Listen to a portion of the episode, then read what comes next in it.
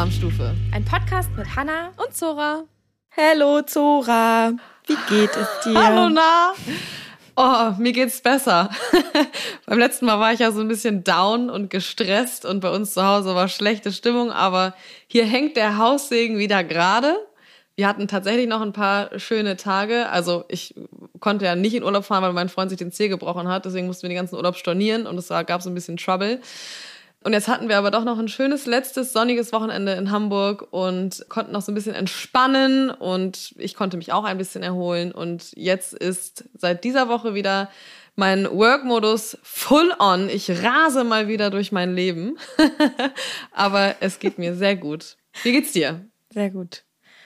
Mir geht's auch gut, aber ich rase genauso wie du. Ich weiß gar nicht mehr, wo oben und unten ist. Oh. Ähm, und lustigerweise, ich meine, das müssen wir dazu sagen, wir haben uns diese Woche auch einmal live gesehen. Ja. Ähm, du warst hier in Berlin, wir haben noch so ein paar Sachen gemacht und waren natürlich wieder essen.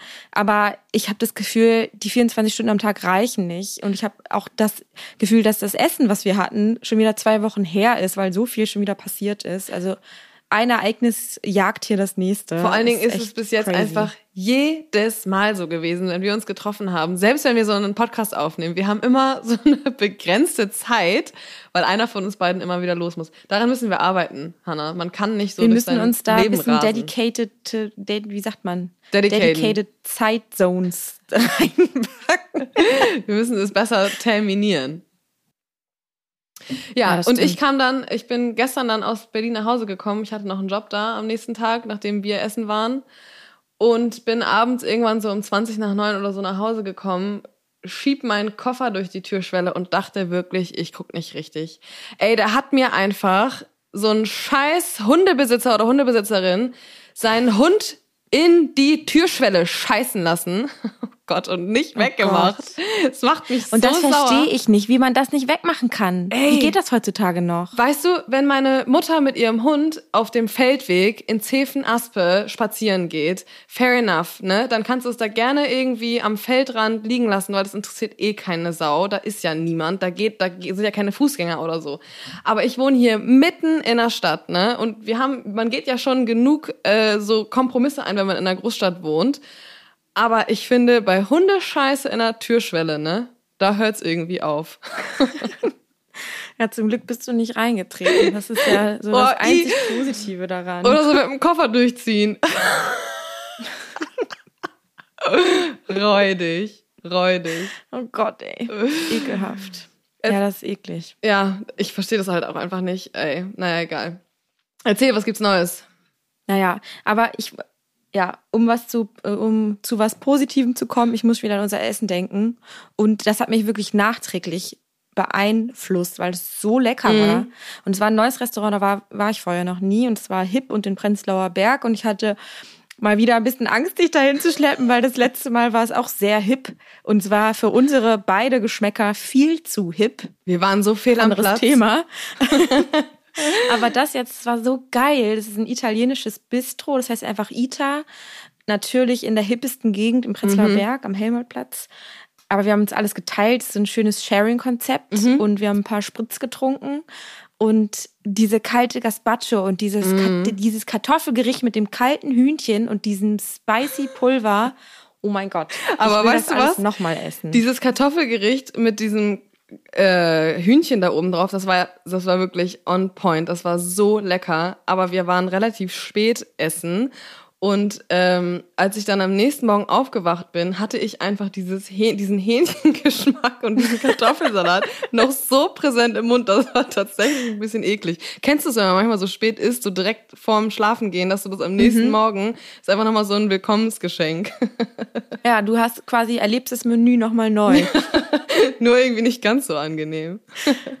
Ja. Und ich muss sagen, oh Gott, aber das war lecker. Das war so lecker ich habe sonst habe ich immer ein bisschen Angst, wenn es um so Sharing-Konzepte geht, weil ich habe schon auch echt immer Hunger und ich esse auch immer schnell und dann habe ich immer so ein bisschen Angst, dass man dann nicht satt wird. Kennst du das? Hattest du das auch? Du hast Food Night quasi auch, weil ja. du Angst hast, dass andere mehr kriegen als du von den Ja, weißt du, und dann, dann musst du halt immer so ganz langsam essen und dann musst du immer gucken, dass du nicht mehr nimmst als der andere, es muss ja gerecht bleiben. Und dann hat man zum Schluss, das hatten wir tatsächlich auch, wir kennen es ja jetzt auch noch nicht so lange, immer noch diesen allerletzten, weißt du, man nimmt dann Oh, so lange, Anstandsrest. bis man diesen Anstandsrest, Anstandsrest. in der Mitte vom Teller hat.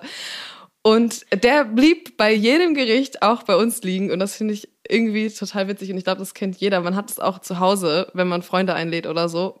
Es, man hat immer den Anstandsrest. Ja. Und ich hasse das. Ich sag immer allen, jetzt nimm es doch. Aber ich bin genau so, weil ich lasse immer aus Anstand, weil ich denke, naja, ich bin ja die Köchin. Weißt du- ich muss den Anstandsrest übrig lassen für die anderen Leute. Ja, und du sagst jetzt, nimm es doch. Und ich sag immer, auch wenn sonst keiner will. Und es selber. sehr gut. Aber es war wirklich sehr, sehr lecker. Voll gut. Apropos, nee, nicht apropos super lecker. Ich wollte eine Sache erzählen, weil ich jetzt mal wieder, Gott, das ist so eine dumme Überleitung, egal. Ich habe letzte Woche mal wieder einen Foodstyling-Job gehabt, was mich ganz happy gemacht hat. Und da ist mir mal wieder aufgefallen, wie klein diese Bubble in der Foodstyling-Welt ist. Dass die, es war eine neue Fotografin, ein neues Fotostudio, da war ich vorher noch nie. Und die auch gesagt hat, ach, ich wusste gar nicht, dass es noch andere Leute gibt. Ich arbeite immer mit der gleichen Person. Eigentlich bin ich gar nicht so happy, aber es gibt einfach niemanden, der sonst sowas macht. Und ich finde es richtig strange irgendwie. Hä? Ich hätte immer gedacht, so FoodstylistInnen oder so, die gibt's auch wie Sand am Meer, so wie GrafikerInnen. weißt du, es gibt so. Ja, aber ich glaube nämlich eben nicht, alle denken immer oder alle sagen immer, boah, das ist ja so ein cooler Job, würde ich ja auch total gerne machen. Da gibt es bestimmt total viele, die das machen. Aber es macht niemand. Boah, in der Und ba das kannst du so an einer Hand abzählen, In der die Leute. Und die meisten sind auch noch nicht mal gelernte KöchInnen, was mich dann auch immer sehr, ich würde mal sagen, ein wenig nervt, weil man es im Endprodukt sieht. ja. So. Also ich sage nicht, dass jedes Gericht immer perfekt gekocht sein muss und perfekt geschnitten werden muss, aber wenn man sieht, dass es am Handwerk hapert, gerade bei Kochbüchern, denke ich mir so, dann zeigt man doch eigentlich den NutzerInnen lieber, wie es richtig geht, anstatt so, man kann es so machen wie immer, aber dann lernt man ja auch nichts dazu. Weißt du, wie ich das meine? Das stimmt. Aber das ist, glaube ich, auch sowieso, vielleicht jetzt noch mal so ein bisschen ab vom Thema, aber wenn man zu Hause zum Beispiel kocht und wenn man sich dann ein Rezept raussucht aus einem Kochbuch und dann hat man ein paar Zutaten nicht zu Hause, ne? In der Regel sage ich dann immer so, ja, wenn du jetzt keinen Apfelessig hast, dann kannst du halt auch Balsamico nehmen oder einen anderen Essig so. Aber bei manchen Rezepten ist es halt auch richtig geil, sich einfach genau da dran zu halten, weil wenn du dann doch trotzdem immer alles so machst, wie du es sonst kennst und die Produkte nimmst, die du zu Hause sonst auch nimmst, dann schmeckt's halt so wie immer, weißt du, dann hast du ja überhaupt nichts Neues. Ja. Ja, und wenn, es gibt so, super oft, gab's bei Kitchen Stories immer die Kommentare unter den Rezepten, wo gesagt wurde, ich hatte das nicht, ich hatte das nicht, ähm, ich habe das durch das ersetzt und habe statt Butter Sahne genommen und statt, statt Zucchini eine Gurke. Das Rezept hat mir nicht geschmeckt. Und dann denkst du nur so, okay, what?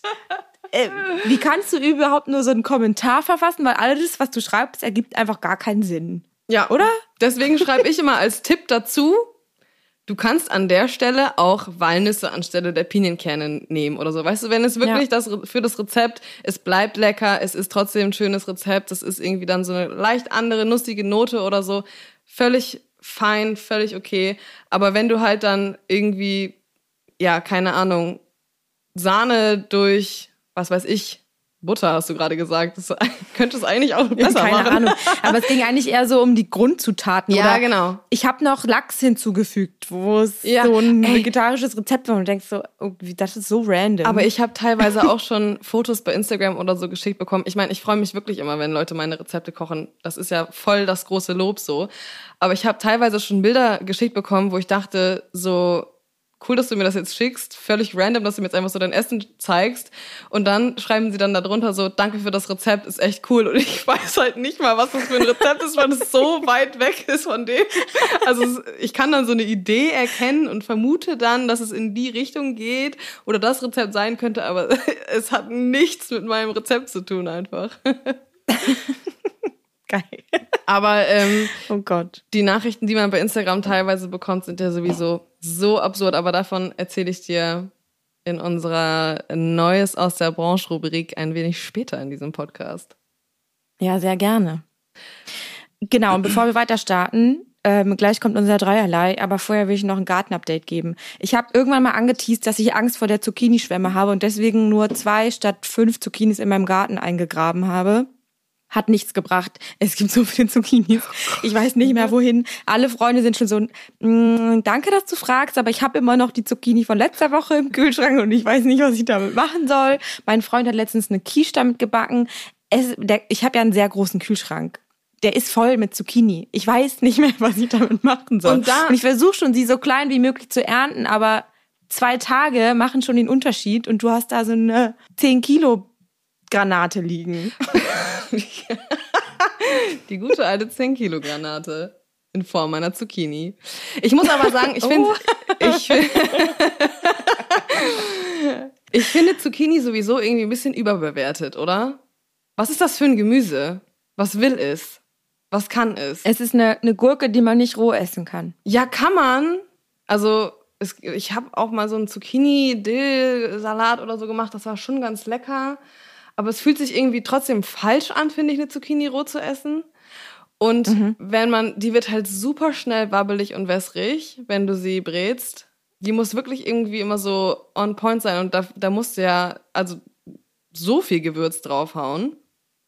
Weiß nicht, ich bin nicht so. Meine Mutter hat zu Hause nämlich auch immer so eine Zucchini-Plage. Und da sage ich auch immer, sorry, ich hab noch welche. Bau doch einfach nicht an. Bau doch einfach nicht an, sorry, ich hab noch welche oder so. Weil irgendwie, ja, Zucchini, weiß ich nicht. Ich finde, es kommt bei Zucchini ganz doll auf den, auf den, ich wollte gerade gar grad sagen, nein, aber auf das, äh, auf die, auf die Größe an, die, wenn die klein sind. Also für jedes Gericht braucht man eine unterschiedliche Größe an Zucchini und so eine rohes Zucchini Carpaccio nur mit irgendwie so Zitronensaft und so bisschen gehobeltem gefrorenen Feta. Das kann schon richtig geil sein. Aber da muss es so eine richtig knackige, ganz, ganz junge Zucchini sein. Und ansonsten finde ich, ist Zucchini das perfekte Grillgemüse. Aber ich habe keinen Balkon und ich habe keinen Grill. ich kann hier nichts grillen und ich weiß nicht, wohin damit. Ich habe so einen kleinen Elektrogrill. Äh, mein Balkon ist ja ungefähr wie äh, unser Badezimmer, auch der, der, der kleinste Balkon Hamburgs, glaube ich. Er ist anderthalb Quadratmeter groß, aber ich habe wirklich alles aus ihm rausgeholt und habe irgendwann mal vor ein paar Jahren einen kleinen Grill zum Geburtstag geschenkt bekommen. Das ist aber so ein Elektrogrill, weißt du, der hat so eine Platte oben drauf, die einfach heiß wird. Im Prinzip ist es eine große Bratpfanne und das ist total witzlos eigentlich damit zu grillen, in Anführungszeichen. Aber macht's Grillstreifen? Äh, ja, auf der einen Seite, aber du musst den halt so ungefähr 15 Minuten vorher vorheizen, dann das Gemüse drauflegen und halt dann auch erstmal 15 Minuten nicht mehr umdrehen, damit du die Grillstreifen hast. So ungefähr. Aber es geht dann halt so ein bisschen um das Feeling, weißt du, weil du dann halt so mehr oder weniger draußen, Draußen. bist, weil du so dann alles auf einer Platte hast und dann machst du halt Salate und so dazu und dann äh, hast du halt trotzdem irgendwie so ein bisschen Grillfeeling. Und ja, da hast du recht, da äh, grillen wir auch öfter mal Zucchini. Ich finde das irgendwie, das ist am berechtigsten. Und ich finde Grillen, ich liebe ja Grillen. Ich will am liebsten viel mehr grillen und es nervt mich, dass ich das nicht kann, weil ich ja irgendwie keine Ja. Fläche dafür habe. Aber jedes Mal, wenn gegrillt wird, und das finde ich auch wieder, das ist ein absolutes Männerding, liebe ich ja. Beim Grillen ist es ganz genauso. Obwohl ich Köchin bin, sind alle Männer, die beim Grillen dabei sind, oder naja, alle ist ein bisschen krass, aber vermehrt nehmen sie mir die Zange aus und sagen, ja, Grillen, das kann ich ja machen, weil Grillen kann ich. Aber es ist und dann sage ich immer, bist du dir sicher, dass du grillen kannst, weil ich kann sehr gut grillen. und ich mache das auch in der richtigen Reihenfolge und nicht so, dass am Ende die Sachen, die sehr lange brauchen, als letztes auf den Grill gepackt Am werden. besten sind Und eigentlich die Umdreher. Kennst du die Grillumdreher, die einfach alles rauflegen und innerhalb von einer Sekunde umdrehen? Ja. Und drehen und drehen und drehen. Irgendwann drehen sie sich selbst in den Grill. Und ich drehe durch. Und Hannah dreht durch. Geil. Ja, es geht gar nicht. Aber ich meine, Grillen ist ein absolutes Sommerding und ich mache jetzt die perfekte Überleitung, weil unser Dreierlei, unser kulinarisches Dreierlei, besteht diese Woche aus, jetzt pass auf, Eis am Stiel. Yes. I love it. Ich bin richtig gespannt. Ich bin auch sehr gespannt, wie jedes Mal. Das ist nämlich äh, eine Kategorie, die sich meistens Hannah ausdenkt, mir so zehn Minuten vor Podcastbeginn sagt und ich keine Ahnung habe, was diese Frau sich dafür ausgedacht hat. Äh. Okay, aber dann vielleicht hast du jetzt noch ein bisschen länger Zeit, dann starte ich mit meiner Nummer drei. Ja, gib Gas. Meine Nummer drei, Trommelwirbel. Oh, ich kann mir auch schwer nicht entscheiden, ob das jetzt die Nummer drei ist. war naja, schwer. egal. Domino-Eis. Ah, beste. Mhm. aka das Eis, das Eis-Sandwich mit der Waffel, aber wo vorne dran noch Milcheis mit überzogener Zartbitterschokolade ist. Ja. Mit dem gewissen Knack, wenn man reinbeißt. Das hatte meine Oma. Meine Oma hat die größte Truhe, die man sich irgendwie vorstellen kann. Und immer, wenn wir bei Oma sind, gibt's nach dem Essen ein Eis. Und dann geht sie erstmal zwei Stockwerke in den Keller und dauert ungefähr eine halbe Stunde, bis sie wieder oben ist. Und dann Geil. gibt's Domino. Richtig gut. Ich liebe das. Obwohl ich musste wirklich googeln, ich, mir ist nicht eingefallen, wie der Begriff davon ist. Ich wusste nicht, dass das Domino-Eis Domino-Eis heißt. Ich kenne das immer nur als Eis-Sandwich oder sowas. Habe ich tatsächlich letztens auch erst wieder erfahren, dass es dieses Eis gibt, weil Theresa und ich äh, produzieren im August wieder neue Folgen für unsere Sendung Schmeckt immer und Theresa wird ein Domino-Eis selber machen. I cannot wait. Diese Frau hat Oh. magische Hände. Alles, was aus ihren Fingern kommt, schmeckt einfach so lecker und ich kann mir vorstellen, sie ist so eine richtige Perfektionistin und ich sehe immer bei Instagram, wenn sie sich wieder um, in Rezepte reinarbeitet und sie hat mir schon ein Foto von dem Domino-Eis geschickt und da habe ich schon gewusst, ah, es wird wieder ein, ein leckeres Wochenende. Geil. Oh. Und hast du, hast, ich habe bei Domino Eis eine ganz spezielle Art, das zu essen. Vielleicht hast du auch eine. Aber ich muss immer zuerst den Teil mit der Schokolade komplett aufessen. Ja. Und dann esse ich um die Waffel drumherum, aber ohne die Waffel abzubeißen. Also ich lutsche im Kreis das Eis so weit aus der Waffel raus, dass ich zum Schluss, wenn so ein bisschen Eis noch übrig geblieben ist, die Waffeln rundherum zusammenquetschen kann und dann ich ein so ein Waffeleiskissen habe. Ja. Und da wird dann genau in die Mitte reingebissen. Und es hat dann die perfekte Mischung zwischen Waffelkissen und Eis. Und das wird dann zum Schluss gegessen.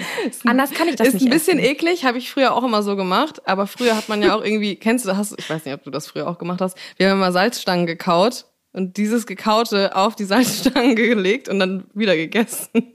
Wow, oh mein Gott. Das ist ekelhaft. Zora, das ist ekelhaft. Ja, ist Why? echt- Wie so ein Lolli oder was? Ja, don't ask me why. Keine Ahnung, weil man irgendwie sechs war und mit seinen Eltern Wetten das geguckt hat. Keine Ahnung. äh, nee, so esse ich's nicht. Ich esse erst den Teil mit der Schokolade, aber wie so ein, eher so wie ein Waffeleis, also so schleckend. Und die Waffel wird dann gebissen. Du bist, also du kaust. Bist, nee, nee, Das- du bist beim Schlecker und dann ein Kauer. Und ich bin erst ein Kauer und dann ein Schlecker. Und dann bist du ein, ein Rundschlecker. Ein Rundschlecker. okay. Deine Top 3. Also meine drei ist, ich muss sagen, Domino ist, hätte ich auch drauf können, kommen können, ist wirklich extrem gut. Aber ich bin auch sehr, sehr großer Fan von Wassereis. Und deswegen ist meine Top 3 der Flutschfinger. Und warum Flutschfinger und nicht Kaktus? Du, ich habe erst Kaktus geschrieben, aber ich finde, der Flutschfinger, also dieses Kaugummi, dieser Kaugummi-Geschmack bei dem Kaktuseis, den finde ich schon so ein bisschen abturnt. Der ist manchmal ganz geil, aber der Flutschfinger, da braucht man nicht drüber nachdenken. Der geht einfach immer. Oder? Ja. Ja. Oben erst den Finger. Ich bin so bei Wa- Wassereis ist mir immer irgendwie zu süß. Also alles Eis ist süß, aber Wassereis ist immer, da kleben so die Finger und ähm, danach auch die Zähne immer so doll. das mag ich nicht. Ich finde Wassereis ziemlich geil, muss ich sagen. Ich Dann traue ich mich jetzt gar nicht gleich meine Top 2, meine Nummer 2 Das sind alles Wassereise. Doch, du darfst sagen, was du willst. Okay. Hier wird niemand gejudged, also. Obwohl, ich judge dich schon, weil das mit den Salzstangen echt ein bisschen eklig ist. aber jetzt sonst wird, wirst du nicht gejudged. Bei Tuck haben wir das auch gemacht, aber ich rede jetzt nicht weiter darüber. Nee, bitte nicht. Ich finde es, äh, ja, schräg. Nee, apropos Wassereis, ich habe früher immer Weintrauben eingefroren, um sie dann zu lutschen. Das, war ist, mein Wassereis. Äh, das ist, wow, dann warst du schon richtig früh im Trend, Hannah. Das ist doch gerade bei Instagram voll der Shit. ja, ich meine, da war ich zehn oder so. Aber du hast doch mit 10 Stunden drei Gänge Menü mit deiner Schwester gekocht, irgendwelche stimmt, Parmesannester ganz gemacht. genau. Okay, what's the two? Also, meine Nummer zwei ist Solero Exotic. Ah, mh, das hat meine Schwester früher Liebe auch ich. immer gegessen. Habe ich irgendwie nie gefühlt. Nee? Nee. Es ist ja so ein bisschen Milcheis. Ich weiß gar nicht, ob da Buttermilch auch drinne ist, aber diese orangene Hülle und es schmeckt nach Mango Maracuja. Mhm. Und irgendwie immer, wenn ich so Desserts gemacht habe, da ist ja irgendwie Mango und Maracuja oder nur Maracuja Mhm. und weiße Schokolade und irgendwie so Sahne. Immer eine gute Basis, weil es immer ein geiles Dessert wird. Und ich habe ganz oft immer den Ansatz, dass ich sage, Es muss so schmecken wie Solero Exotic. So geil, perfekt gemischt muss das Dessert auch sein. Deswegen, ich liebe diese Mischung von Frucht und ähm, Ich, Sahne. ich weiß auf jeden Fall, wo du herkommst, aber irgendwie, du wirst es gleich, bei, bei, meinen, bei meiner Eins kann ich dir das noch genauer erklären. Ich fühle es einfach irgendwie nicht so richtig, muss ich sagen. Dieses exotische Frucht, äh, Milcheis ist nicht so meins. Aber ich kann voll Also du bist nachvollziehen. keine fruchtige. Äh, Ja, doch, weil meine zwei sind nämlich die Eisstangen aus diesen pla kleinen Plastiktüten. Uh, ah, okay. Und ja. ich wusste jetzt nicht, ob es zählt oder nicht, weil es ist eigentlich kein Stiel. Also es ist ja kein Eis am Stiel, aber es ist im Prinzip ja, ein ganzer Stiel. das ist ja bei Domino auch nicht so. Das stimmt, stimmt. Und ich hatte davor erst den Flutschfinger, aber die Eisstangen haben ja nur eine Geschmackssorte. Und ich vernasche im Sommer so zwei bis drei so eine Dinger am Tag. Ich liebe die. Ich finde das so geil. Zwischendurch mal eben so eine kleine Erfrischung. Und dann gibt's so eine kleine Eisstange. Mm.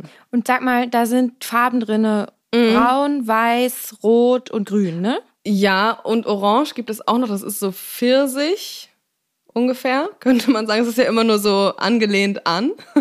Ja. Äh, Und was ist weiß? Zitrone. Und das ist mein Ah, ja. Favorite. Das ist so milchig. Oh, das ist Ja. so lecker. Cola finde ich super ungeil, aber ich mag halt auch nicht so gerne diesen Cola-Geschmack. Kirsche finde ich auch noch ganz geil, rot. Und also bei manchen ist Zitrone auch gelb, die finde ich auch natürlich dann lecker, weil ich mag Zitronen total gerne.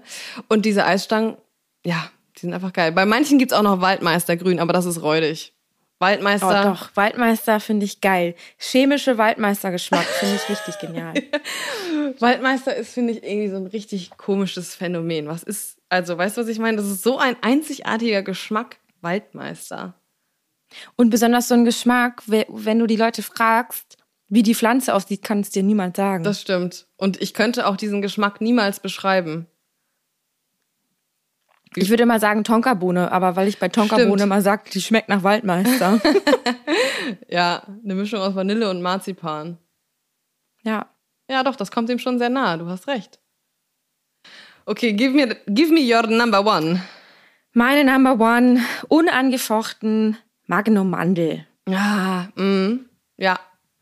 Fühle ich. Ich glaube, das ist das klassischste Stieleis und das ist, glaube ich, auch bei 75 Prozent aller Menschen auf der ganzen Welt auf Nummer eins. Ja. Oder? Ja, auf jeden Fall.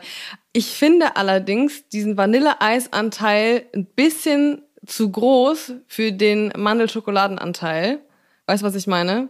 Und deswegen ist meine Platz eins nämlich Nogger mit Nougat-Füllung, mit dieser Platte in der Mitte. ich, Verständlich. Stehe nämlich- Ich hasse Nougat, deswegen mache ich das überhaupt nicht. was? Nee, Nougat kann ich nicht leiden. Jetzt kann ich dich nicht mehr leiden. Das stimmt nicht. Nein. Das stimmt nicht. Haselnuss mag ich richtig gerne. Und Haselnuss zusammen mit Schokolade mag ich auch. Aber ich mag so den Nougat-Geschmack. Ah, okay, Ich, ja. so. Nee, ich finde Nougat richtig, richtig lecker und ich liebe alles, wo so Nussstückchen da drin sind. Auch so Rocher, ähm, hier Toffifee, oh mein Gott, Toffifee, Ferrero Küsschen, weißt du, alles, was so schokoladig Nuss ist. Und wenn ich in der Eisdiele bin, dann nehme ich auch immer irgendwas mit Nuss und Milcheis. Deswegen fühle ich Ja. Solero auch nicht so. Weil das ist halt, Ja, ich glaube, wir müssen vielleicht, können wir ja die Top 3 Eissorten vom normalen Eisladen nächste Woche direkt machen. Also Kugeleis. Ja. Weil dann können wir das gleich abhaken, weil da habe ich auch eine Meinung. wow. Ja, aber ich finde so Magnum Mandel, was ein bisschen nervig ist, dass sie die Größe verändert haben. Also es ist jetzt viel kleiner. Es sollte dich freuen, weil ich glaube, dass der Eisanteil geschrumpft ist. Okay. Das heißt, das ist jetzt vom Verhältnis anders, als es früher war. Es ist sehr viel kleiner geworden. Was ich aber Mhm. okay finde, weil sonst ist es echt immer eine ganze Mahlzeit gewesen. Da bist du ja pappsatt danach. Das stimmt. Das werde ich, glaube ich, sofort am Wochenende mal austesten. Und mir, ich habe es auch ewig nicht mehr gegessen, muss ich sagen. Ich bin gerade so auf diesen Eisstangen wieder im Hochsommer bei mir zu Hause. Dein Froster voll mit Eisstein. ja, ich habe ja nur so einen winzigen, weißt du, nur so eine kleine Klappe. Und deswegen sind die eigentlich ganz geil. Neben den Erbsen und den gefrorenen Früchten, die da noch rumlümmeln und die Packung tiefgefrorener Dill, passen sie noch genau rein.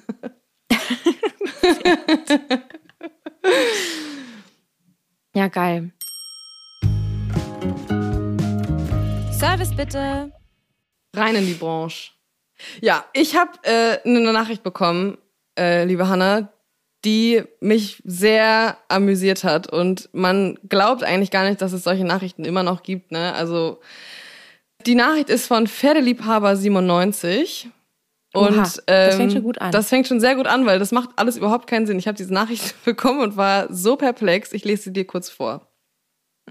Hey Zora, ich schreibe dir, weil ich bei deinem Profil hängen geblieben bin. Wie du dir vielleicht schon denken kannst, stehe ich auf Schuhe und habe einen Fetisch dafür. Da will ich ganz ehrlich zu dir sein. Und da dachte ich schon so, wieso sollte ich mir das denken können? Dein Profil heißt Pferdeliebhaber 97. Und jetzt kommt's. Ich finde es schön, wenn diese schon älter sind und Gebrauchsspuren haben und somit eine Geschichte erzählen können. Dies ist, denke ich, bei deinen Schuhen ganz gut gegeben. Ich weiß jetzt nicht, woher er das annimmt, aber okay. Naja, du stehst ja schon sehr viel drauf rum. Ja, die, in den Küchenlatschen vielleicht, aber man wechselt ja auch seinen Schuh, je nach Outfit. Ich würde sagen, es geht um deine Küchenschuhe. Ja, oh, räudig. ähm, und deswegen würde ich, dir würde ich dich gerne mal fragen, ob du dir schon mal überlegt hast, ob und welche von deinen Schuhen du verkaufen möchtest oder ob du dir dazu Gedanken machen kannst. Ich zahle normal so zwischen 30 und 100 Euro für die Schuhe. What? Ja, also herzlichen Glückwunsch. Du bist äh, prominent, weil du bekommst so eine Nachrichten. Das bekommen nur prominente Menschen. Ist das so? Ich glaube ja. Oh Gott, ja, weiß ich auch nicht. Also, das ist irgendwie ein bisschen, ja, ich weiß gar nicht, was man dazu sagen soll, ehrlicherweise. Es ist so eine normale Nachricht. Der hat das so normal Ja. verpackt. So, hey Zora, ich bin auf deinem Profil hängen geblieben, hat mir gefallen, coole Rezepte, die du machst, ich mag dich und deine Art voll gerne. Sowas hätte ich jetzt erwartet. Aber er hat ja in, in genau den gleichen Worten geschrieben. Ja. Nur, dass er meine abgelatschten Schuhe kaufen möchte. Ich finde es, ich finde es weird. Ich weiß aber auch nicht, ob ich, oh, ich finde es irgendwie schwierig zu sagen, ob ich das übergriffig finde. Ja, es ist schon übergriffig, weil es irgendwie einfach auch echt ein bisschen eklig ist. Aber es ist saunett formuliert. Ja, also er hat mir ja überhaupt nichts Böses damit getan. Er wollte wahrscheinlich wirklich einfach nur ein paar Schuhe von mir kaufen. Aber ich habe diesen Fetisch nicht und deswegen finde ich solche Nachrichten halt immer irgendwie ein bisschen verstörend. Ja, aber wie reagierst du da drauf? Wie gehst du damit um? Ich reagiere auf solche Nachrichten tatsächlich gar nicht. also Blockieren und äh, ja, löschen. direkt blockiert und gelöscht. Kurz noch ein Screenie gemacht, damit ich dir das hier heute vorlesen kann. ähm, ich antworte sonst eigentlich tatsächlich auf eigentlich alle Nachrichten und ich lese sie auch alle selber und den Instagram-Account habe ich nur, der ist nur in meinen Händen, also das gebe ich auch nicht ab. Und äh, das finde ich auch ganz witzig, komme ich nämlich gleich zum nächsten Thema. Es gibt eine äh, Facebook-Gruppe von der Küchenschlacht und immer wenn ich Jurorin bin, dann wird ein Foto von mir hochgeladen und von der Gruppe, die kocht und dann wird da von den Küchenschlacht-Ultras, wie ich sie schon fast nennen möchte, äh, nämlich fleißig kommentiert und ich lese da mit und ich kommentiere auch mit und die äh, erziehe nämlich die ZuschauerInnen dort, weil die Du kommentierst Ja. mit? Oh mein Gott, das finde ich krass. und äh, sie fallen Weil Facebook ist so ein Rabbit Hole. Das Ja. ist äh, ich weiß auch nicht, warum ich mir das angetan habe, aber irgendwie ist das inzwischen so eine Art Hobby von mir geworden. Äh, Küchenschlacht Facebook-Kommentare zu beantworten und die Leute dazu erziehen. Und die äh, können auch immer nicht glauben, die glauben auch immer, dass das irgendjemand anders ist, der dann für mich antwortet. Aber nein, ich bin es selbst. Also falls ihr mal Lust habt, könnt ihr mal reingucken, Facebook Küchenschlacht und mal mitkommentieren. Ist sehr wenn ihr, wenn ihr Zora erreichen wollt, dann schreibt bei Facebook Küchenschlachtgruppe, weil da antwortet sie auf jeden Fall. Ey, das ist aber teilweise ist das so gemein, was da geschrieben wird, wirklich. Also ich krieg da echt immer wenig Hate ab. Ne? Ich krieg halt immer so die üblichen Sprüche von wegen, äh, sie ist gar keine Profiköchin, ich weiß gar nicht, was sie da will. Ähm, aber Sally von Sallys Welt war auch mal zu Juro, als Jurorin eingeladen bei der Küchenschlacht und die ist, boah, also das kann man sich gar nicht durchlesen, das ist einfach nur furchtbar. So schlimm.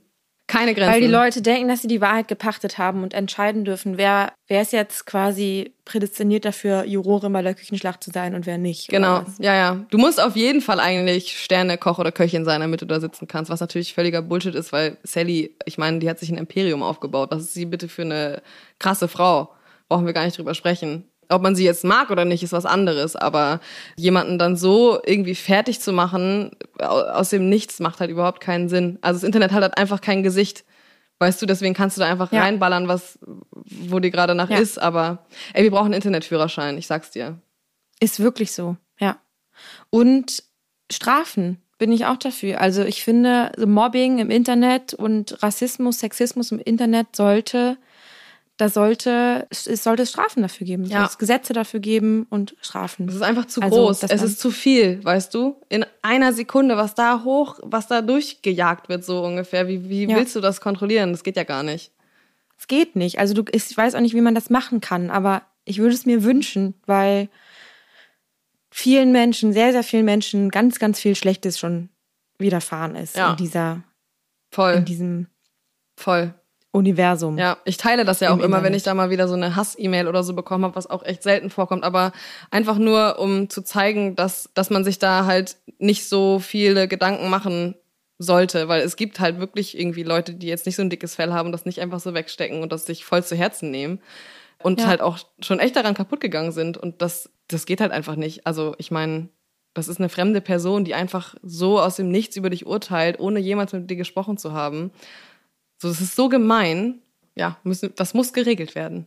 Ja, auf jeden Fall. Aber ich finde es saustark, dass du dich da daran setzt und dann die Kommentare schreibst. Ich, ich bin dann immer so, ich ignoriere das lieber weg in dem Sinne, weil ich mir dann oft zu viele Gedanken darüber mache und mich das persönlich dann betrifft, obwohl es mich eigentlich persönlich nicht betrifft. Aber wenn ich mich dann so in so ein Thema reingrabe und mir da so viele Gedanken drüber machen, dann macht es mich fertig, obwohl ich das eigentlich ja von mir fernhalten könnte. Ja, weißt du, wie ich voll. meine? Und finde es stark, dass du dich dann da hinsetzt und mit deinem öffentlichen Profil so Gegenwehr machst, weil Ja, weißt du nicht, weil, Ja. weißt du, das lesen Ja, halt zu relativ viel. viele. Und ich habe immer so, also es machen ja voll viele, dass sie das einfach nicht lesen, was dann da in den Kommentaren geschrieben wird. Ich mache das auch jetzt nicht äh, bei allen Formaten oder alles, was ich mache, sondern Ja. irgendwie habe ich es mir bei der Küchenschlacht so ein bisschen zur Aufgabe gemacht, weil das so ganz spezielle ZuschauerInnen sind. Das ist so eine ganz spezielle Art Mensch. Und weiß ich nicht, irgendwie finde ich, dass man denen so ein bisschen so einen Spiegel vorhalten muss. Und ich frage immer, ob sie das nicht, äh, ob sie das nicht gemein finden, ob ich, ob sie wollen, dass ich sie auch einfach mal beleidige, obwohl ich noch nie mit denen gesprochen habe und so. Und dann auf einmal rudern die halt immer richtig zurück. Und Ja. manche schreiben dann in den, wenn ich das nächste Mal wieder dran bin, schreiben sie mal, oh, heute freue ich mich total auf Zora, sie ist voll nett. weißt du, dann denke ich mir so, ja, weißt du, letzte Woche, ne? Da hast du mich noch beschimpft und dann habe ich sie erzogen. ja, finde ich sehr gut. Und weißt du, ich finde ja auch, man kann ja auch kritisieren. Ne? Voll viele Leute sagen dann, oder manchmal schreib, schreiben sie mir auch, äh, heute hast du, keine Ahnung, 42 Mal äh, das Wort extrem gesagt.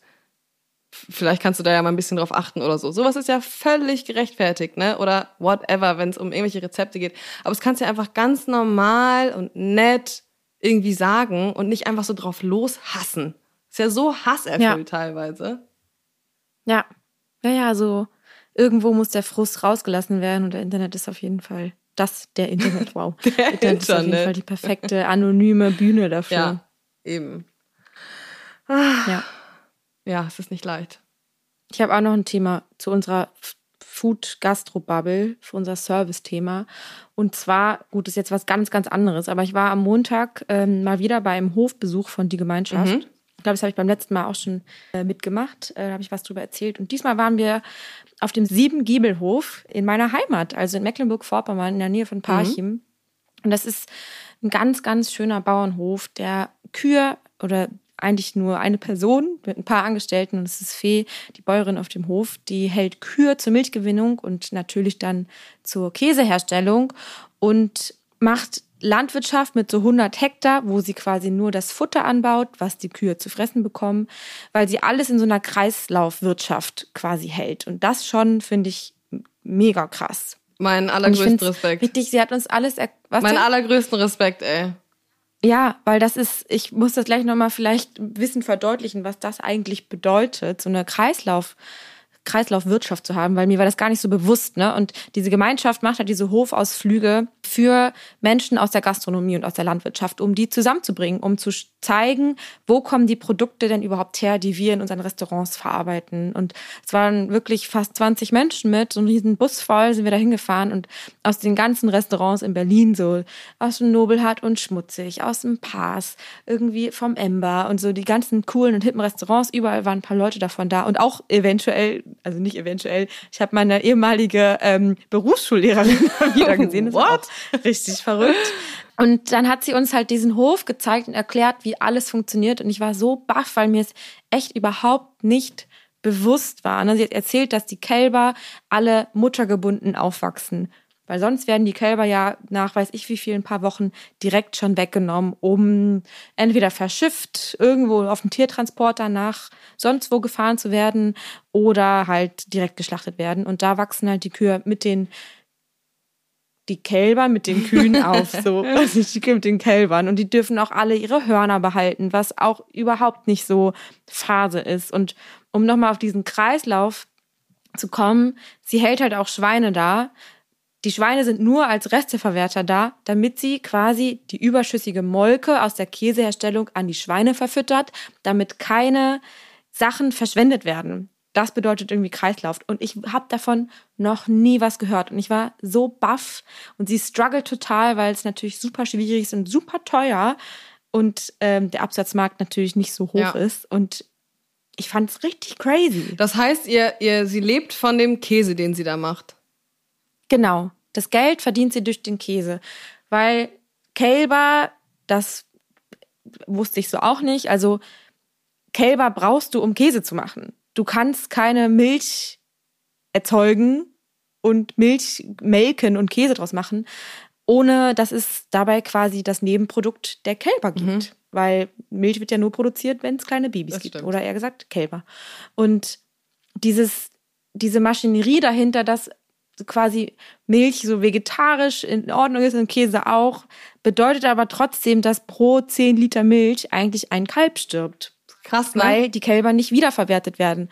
Und Leute wollen keine, kein Kalbfleisch essen, weil die sagen, es ist eine süße Babykuh. Und ich, ich war so, ich war so baff, weil mich das gar nicht, ich habe das gar nicht gecheckt und ich finde das so krass und ich finde, das sollte man viel mehr kommunizieren und öffentlich machen, dass man dieses Kalbsfleisch mit verwerten muss, damit es wenigstens da noch einen Sinn ergibt ja. und das nicht so zu, als Tonne, Tonnenfleisch irgendwie Oh Gott, ich bin ganz aufgebracht, weil mich dieses Thema, ich finde es so krass. Was macht sie denn also mit mein, den Kälbern? Hast du davon schon mal gehört? Wusstest du das? Ich wusste das, weil ich mich ja mit diesem Thema Vegetarismus schon viel beschäftigt habe und halt auch immer so versucht habe, das weiterzudenken. Was bedeutet das denn, wenn man nur auf das Fleisch verzichtet und trotzdem die Milchprodukte isst und so? Aber nochmal eine Frage, was macht sie denn mit den Kälbern? Zieht sie die immer groß und hat dann, weißt du, weil irgendwann hat sie dann einfach eine Riesenherde. Genau, nee, sie zieht die nicht komplett hoch, sie zieht die bis, glaube ich, zum dritten Monat hoch und schlachtet sie dann. Das heißt, das Fleisch wird dann verwertet, aber sie macht es halt nicht zu einem Tiertransporter, weil wenn du so ein Kalb verkaufst, kriegst du dafür heutzutage nur noch fünf Euro und eigentlich zahlst du nur noch oben drauf, oh dass dir die Kälber abgenommen werden. Und sie zieht die halt viel länger auf, also so, dass sie viel länger mhm. bei der mhm. Mutter bleiben können und bringt sie dann zu einem Schlachthof, wo sie auch irgendwie ein bisschen länger fahren muss, weil es super wenig Metzgereien und Schlachthöfen noch in der Region gibt, wo sie auch mit gutem Gewissen weiß, dass die da gut geschlachtet werden und ja. gut verarbeitet werden. Also es ist richtig strange. Und sie will natürlich dann die Kälber an die Gastronomie bringen, aber es ist halt richtig schwer, diese ganzen Kälber verkauft zu bekommen. Krass. Vor allem, wie viel Käse musst du verkaufen, zu welchem Preis, damit du so einen ganzen Hof bewirtschaften kannst, inklusive Angestellten. Ja. ja, also es ist echt, sie, das ist wirklich, Sie arbeitet da 365 Tage im Jahr, steht jeden Tag zweimal melken, steht um 6 Uhr auf. Ich fand es wirklich krass und ich war danach wieder so, meine Wertschätzung ist so sehr gestiegen gegenüber den Produkten, ja. die ich konsumiere, weil das, du siehst das sonst nicht. Sonst macht sich keiner ein Bild darüber, wo die Sachen herkommen. Ja. So. Ich finde, das müsste man auch in der Berufsschule oder allgemein in der in der Schule, so in der zehnten Klasse oder so, müsste man das noch viel stärker machen. Nicht, es gibt ja teilweise in den ähm, in der Grundschule oder so, dass man dann so Ausflüge zu Bauernhof oder sowas macht. Aber ich finde, man müsste dieses ganze Thema Ernährung und Umwelt und was bedeutet das überhaupt alles, was für Kreisläufe gibt es, was ist wichtig, worauf müsste man achten, das müsste man eigentlich noch viel stärker irgendwie so in den in den Lehralltag mit einbinden. Ja, total. Also ich glaube irgendwie, es war ja lustig, weil meine alte Berufsschullehrerin war dabei und sie war nur so, ach ja, Hanna, stimmt. Von dir hängt immer noch ein Foto bei uns in der Mensa. und dann meinte sie auch so, eigentlich hat sie das ihren SchülerInnen gesagt, dass sie sich da anmelden können, aber irgendwie war keiner von denen dabei. Und dass sie da super hinterher ist, dass sie versucht, dass das viel viel mehr behandelt wird. Aber du hast natürlich in der Berufsschule auch überhaupt nicht die Zeit, eigentlich alle Themen abzudecken. Vor allen Dingen hast du. Also die Zeit, die die Leute in der Schule sind, die reicht ja schon nicht aus, um das ganze Wissen zu vermitteln. Ja.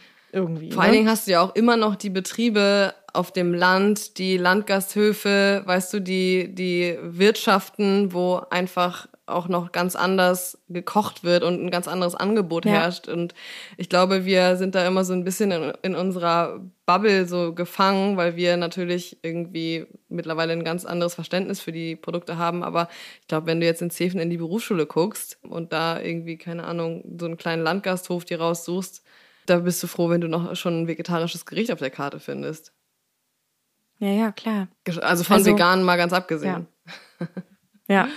Da sind wir wieder in unserer, du sitzt in deiner Hamburg-Bubble, ich sitze in meiner Berlin-Bubble und wir denken, ähm, wir können hier total was verändern und wir sind total nachhaltig und totale Vorreiter, aber wir sind wirklich das kleinste Licht. Aber trotzdem, ich meine, wir machen jetzt einen Podcast und sprechen so eine Themen an und es ist mir da jetzt irgendwie so voll wichtig, das einfach auch mal so zu sagen, zum Thema zu machen und ich finde das irgendwie, ja, mich hat das nachträglich total beein, wie sagt beeindruckt? Beeinflusst, beeindruckt, ja, beeinträchtigt. Also wie sie das schafft und wie auch so eine wie so eine Kreislaufwirtschaft funktioniert und das ist ja eigentlich so das, was man anstreben möchte, ne, dass es keine ja. Abfälle gibt und dass es keine Produkte gibt, die nicht verwertet werden. Ja, ne? ja. meine Nachbarin, die hat ein Zero, Zero Waste Café und da habe ich auch mal so ein bisschen hinter die Kulissen geguckt, weil wir teilen uns einen Balkon. So, also wir haben dann in der Mitte so eine so eine Trennwand. Da kannst du richtig hinter die Kulissen gucken. und das ist richtig spannend, wie sie ihre Lebensmittel bezieht. Und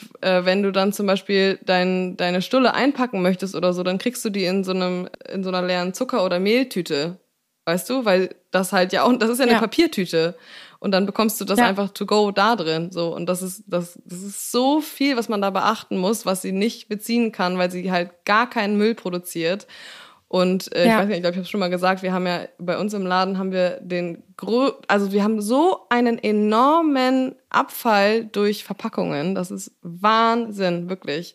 Also ja. teilweise noch der Brokkoli einzeln eingeschweißt und sowas. Und das ist echt, wenn du versuchst, da so, so nachhaltig zu agieren wie jetzt zum Beispiel bei einer Nachbarin, dann musst du ganz ganz neu denken. Also es ist wirklich ein riesen Ja, und auch ganz andere Preise verlangen. Ja, voll. Ne? Und dafür brauchst du natürlich immer das Klientel, das das dann auch als Endverbraucher bezahlt. Ne? Ja, das stimmt.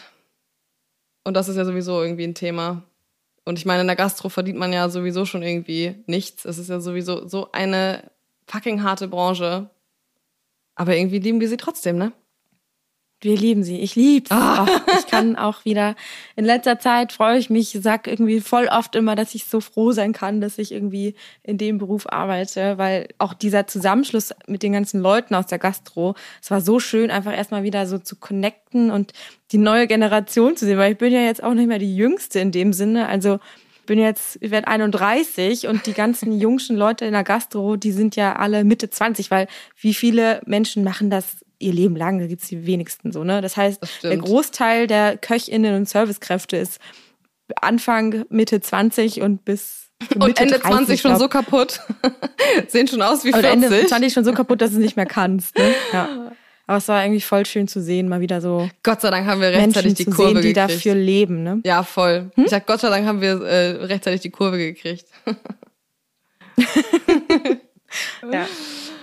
Oh. Ja, ja, du stehst auch jeden Tag irgendwie irgendwo. Ja, das stimmt. Und machst einen zweiten Laden auf. Das stimmt, aber äh, gib mal noch ein ganz schnelles Baustellen-Update. Ja, es sieht sehr gut aus im Moment. Eine Einigung mit den Eigentümern naht. Sie haben tatsächlich, Halleluja, eingewilligt, einen Großteil der, Servierung, der Reservierungsmaßnahmen zu übernehmen. Und jetzt wird Renovierungsmaßnahmen? Sanierungs- und du Reser Reser Reservieren Reservierungs der Sanierungs- und Renovierungsarbeiten äh, zu übernehmen, was für uns natürlich das Best-Case-Szenario ist.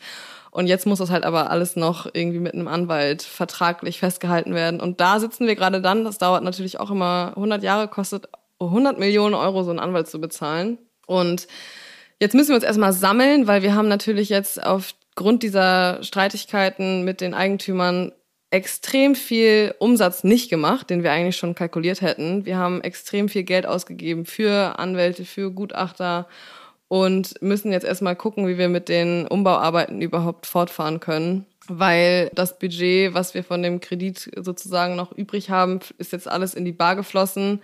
Aber wir haben halt immer noch keine Küche. und hm, wir haben noch einen zweiten Gastraum, der auch noch immer aussieht wie, weiß ich auch nicht, Mordor und ähm, noch so viel Arbeit vor uns. Aber wir hatten jetzt auch schon erste Gespräche mit ähm, einem Küchenbauer und hoffen, dass wir da Unterstützung finden und eine weitere Finanzierung irgendwie auf die Beine gestellt bekommen und dass es dann hoffentlich dieses Jahr noch ein Restaurant gibt. Aber ich bin da wirklich ganz, ganz vorsichtig. Ich bin froh, dass wir jetzt diese Bar da geöffnet haben. Ich bin froh, dass sie läuft und ähm, freue mich, dass wir auch so ein tolles Team dafür gefunden haben. Und ja, das ist unser Baustellen-Update. Das hört sich doch ähm, erfreulich an, würde ich mal so ja. sagen. Das ist doch schon mal in die richtige Richtung. Ja. Ich muss auf jeden Fall mal demnächst zu dir nach Hamburg äh, kommen und in die Bar gehen. Ja. Apropos Bar. Wir machen jetzt mal unser Feierabendbier. Let's do it. Feierabendbier. Was für eine geile Überleitung. Ich habe es auch gerade schon im Kopf gehabt. ja, was geht, was geht ab? Was steht an bei dir? Also, Heute ist Mittwoch. Mittwoch. Morgen, ich fahre morgen nach Köln, mhm. weil ich begleite die San Pellegrino Young Chef Award Reise nach Milan. Das ist quasi die, die Vorbereitungsreise von dem diesjährigen Kandidat Kandidat, ja, ist ein männlicher Kandidat von Anton, ähm, der irgendwann im Finale in Mailand kochen wird äh, für diese für diesen Wettbewerb und da fahre ich morgen hin nach Köln zu Julia Komp ins Restaurant und gucke ein bisschen mir an, wie er so im Abendservice im Restaurant uh. mitläuft und wie er sich da schlägt und was er da lernt und wie er sich vorbereitet. Kennst du? Und da bin ich ganz gespannt. Aber das ist sehr schnell. Also ich fahre nach Köln und dann am nächsten Morgen ganz schnell wieder zurück, weil ich wieder auf eine Hochzeit muss. Wow. Wieder.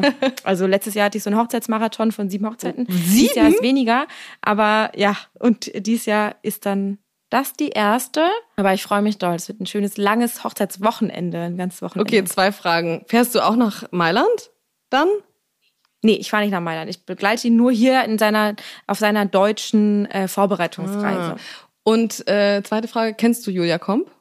Ich habe Julia Komp noch nie persönlich kennengelernt. Okay. Nee. Bin ich mal gespannt, was du? Nee, auch nicht. Aber hab da so meine ganz persönliche Einschätzung. ja, ich bin gespannt. Ich kenne sie noch nicht. Ich war da noch nie essen. Ähm, mal schauen, was mich da so erwartet. Über, ähm, wie sagt erwartet. Man? Erwartet, was mich da so überrascht. Auch ich bin Matsche, es ist heiß und äh, warm in Berlin. Ich kann nicht mehr. kann nicht mehr. Und bei dir, was steht an? Was machst du? Oh, also, ich war heute den ganzen Tag in der Weidenkantine und hatte einen Wettlauf gegen die Zeit, wie schon den, die ganze Woche irgendwie. Und jetzt nehme ich auf und gleich fahre ich zu dem Sommerfest von den Fernsehmachern, die auch die Küchenschlacht produzieren und bin schon sehr gespannt drauf.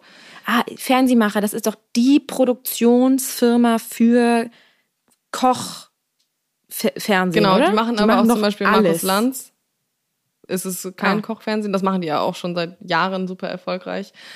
Und genau, machen aber auch viel, viel Kochen. Und ja, morgen Bürotag, Sport, Sauna steht morgen Vormittag erstmal auf dem Programm. Zwischendurch erstmal wow. durchatmen, Hanna, damit ich weiter funktionieren kann. Oh, das ist so wichtig, ne? Also ich habe heute den ganzen Tag Steuer gemacht. Bäh. Das ist ja auch immer so, ja, okay, ich habe alles vorbereitet, ich muss es ja nur noch eintragen. Forget it. Turns out, da fehlt irgendwie eine Zahl, da musst du, das ist nicht aus dem aus Deutschland, da musst du irgendeine andere Steuer. Ach, oh mein Gott, Alter. Ich habe schon jetzt schon schlecht. An irgendwelchen Steuersachen gegessen, gesessen, gegessen. Ey, Ich bin durchgedreht. Das ist, nimmt so Völlig viel Zeit Banane. Banane. ich so, ich habe ja nicht so viel, was ich so In einreichen muss. Ich bin ja eine einzige Einzelunternehmerin. Ob ich es nicht vielleicht trotzdem doch abgebe, weil ich drehe durch. Ich sag dir, ich habe alles Mögliche abgegeben, was, worauf ich keinen Bock hab. Mach das, was du kannst und Mach das. Gib alles ab. und äh, worauf du Lust hast. Dann kannst du das auch am besten. Alles andere macht überhaupt keinen Sinn. Ja, ist echt so, ich muss das, ich muss das weggeben, weil Ja. ich denke, auch permanent sitzt mir die Angst im Nacken, dass ich irgendwas total falsch Ja. mache. Und dann kommt die Strafe vom Finanzamt und ich gehe in den Knast. Das denke ich immer. Ich habe schon so viele Strafgelder bezahlt, ey. Deswegen habe ich irgendwann die Schnauze voll gehabt und habe gedacht, das Geld, was ich an Strafe bezahle, kann ich auch einfach an jemanden geben, der es einfach richtig für mich macht. Und dann habe ich einfach keinen Ja. Stress mehr. Macht total Sinn. Oh ja, und dann habe ich morgen äh, noch Geschwistertag. Wir haben Office Day und danach gehe ich essen mit meinen Geschwistern. Freitag Zahnarzt und Küchenschlacht und Samstag wieder Weidenkantine und dann Fry. Und dann starte ich eine kleine Deutschlandreise für meine neue ZDF-Produktion. Bin insgesamt acht Tage unterwegs. Also das nächste Mal ähm, gibt's ein kleines Update aus dem Hotel. Geil. Ich, oh, ja, wir müssen eh mal gucken, wann das nächste Update kommt. Wir haben ein bisschen Sommerpause, glaube ich, dazwischen. Wir haben Sommerpause dazwischen. Was redest du? Naja, aber nicht von den Aufnahmen, sondern weil wir produzieren ja vor, aber dann ballt sich das so ein Ach bisschen. so, du, wir machen einfach weiter. Wir machen eh immer weiter, immer weiter, weiter, weiter. Hanna, es war mir wie immer eine Ehre mit dir. Ich wünsche dir noch einen knackigen Tag. Erhol dich von deinen Steuern. Oh Gott, das mache ich. Ich, pack, ich bügel erstmal die ganzen Kleider, die ich für die Hochzeit brauche. Okay. Ist auch okay.